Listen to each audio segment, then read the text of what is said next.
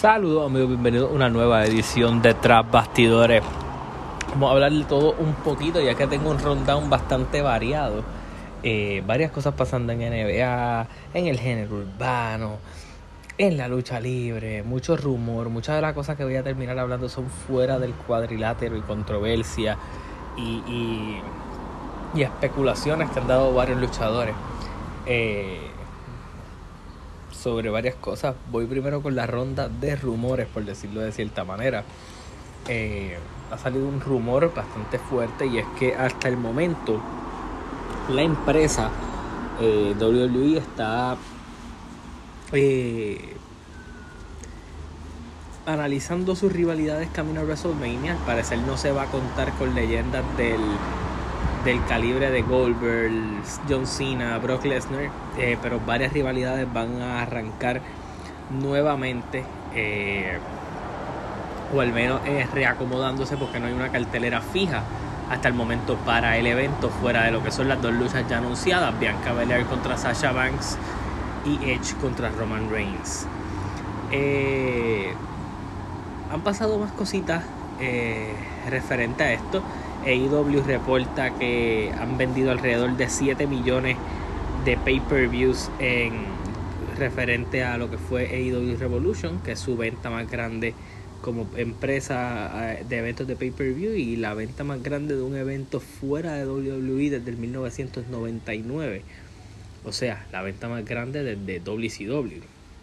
Eh, más allá de eso, eh, ha salido Christian hablando de lo que le gustaría hacer en AEW, además de que ya básicamente va en fila a ser retador por el campeonato mundial de AEW. Veremos a ver cuándo será ese debut en el cuadrilátero, pero al parecer vamos en dirección a él contra Kenny Omega.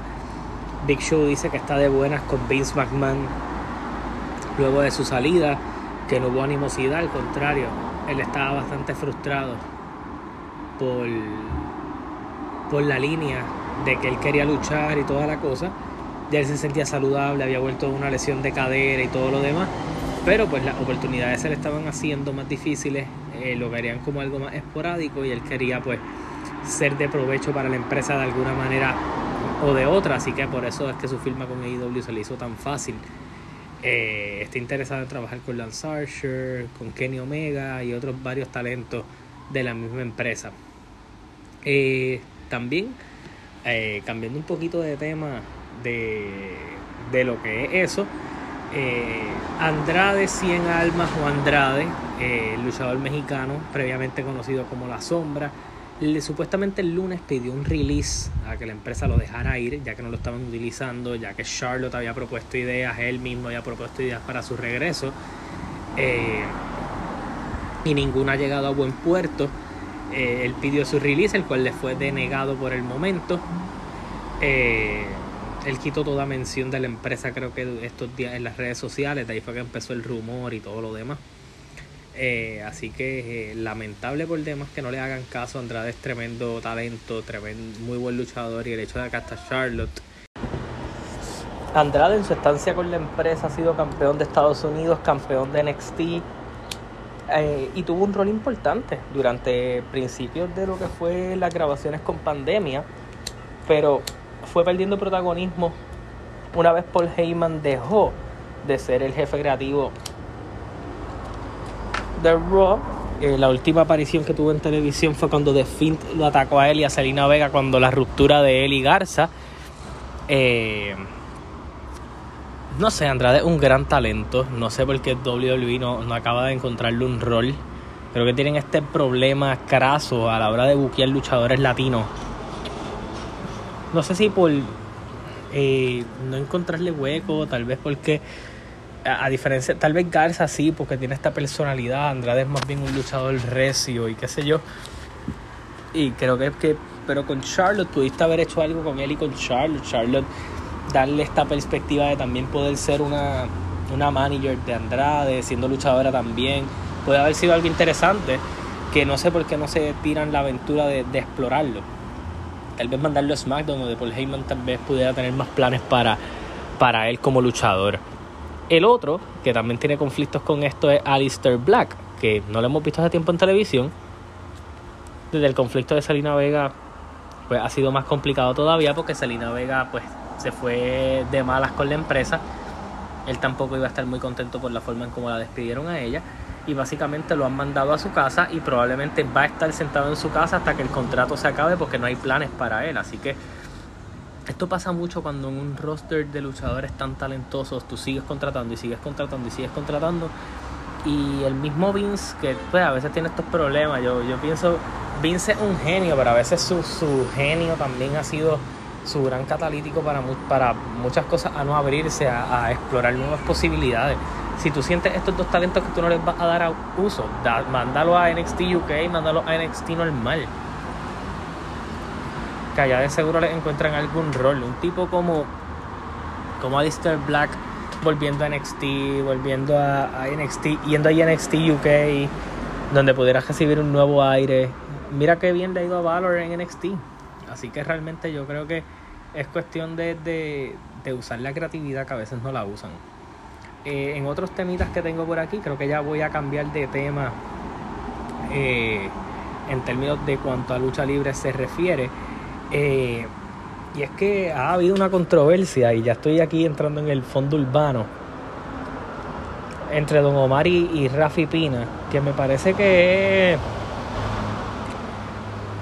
voy a tirarle a los dos porque el que me conoce de vida personal sabe que soy fan de, Don Omar. Pero, mano, eh, Don es un tipo que, según él, estuvo tanto tiempo prisionero de, lo que es un sello disquero que no te apoye. que te obliga a sacar música, que se queda con la gran mayoría de tus regalías, porque entonces no regresas tú a la música sacando música. Él dice que ha grabado con todo el mundo, hay gente que confirma, Darel grabó con él, Nicky Jan grabó con él, Bad Bunny grabó con él, ¿por qué no confecciona algo y va sacando música poco a poco?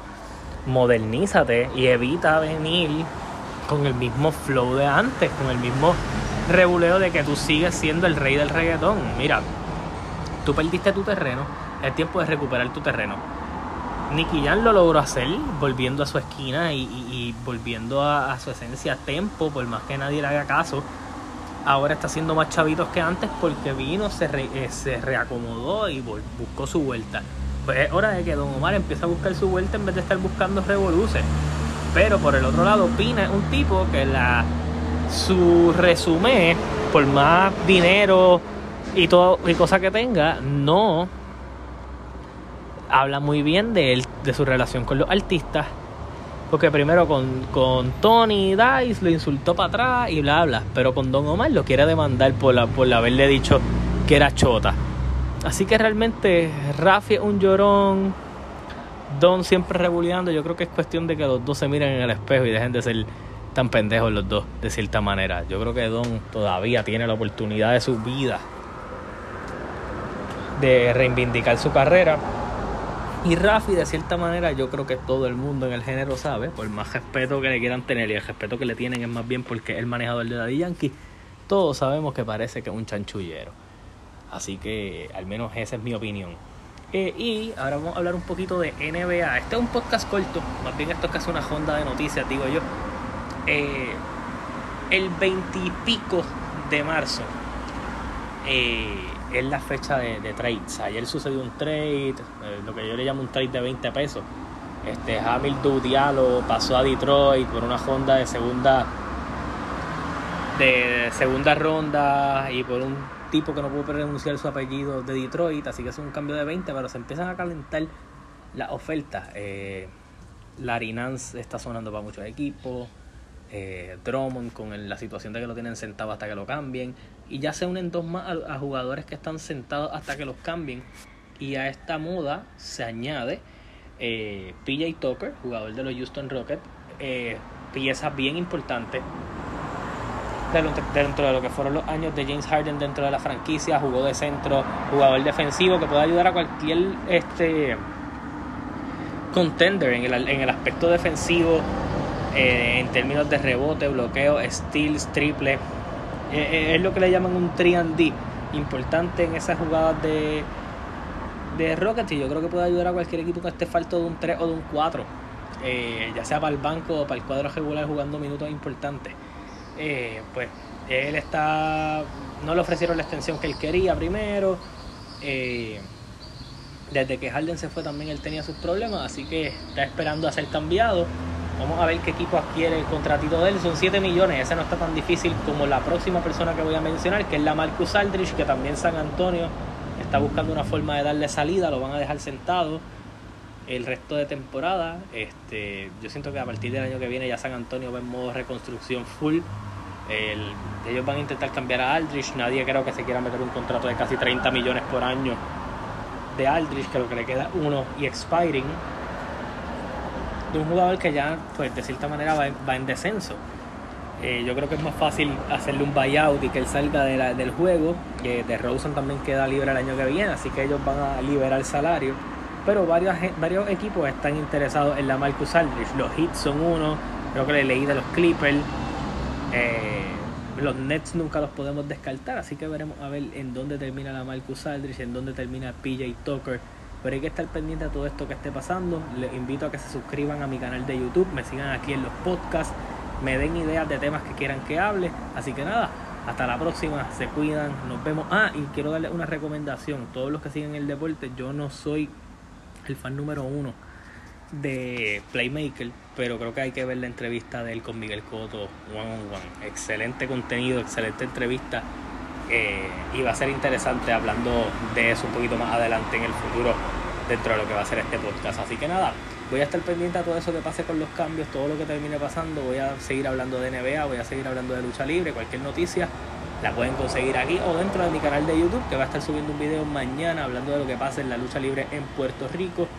Además de varias cositas que están pasando en WWE, lo último con eso de los de estos dos luchadores, Alistair Black y Andrade, dos tremendos talentos de NXT que jamás encontraron su hueco en el main roster y ver qué sucede con ellos. Así que nada, hasta la próxima, se cuidan.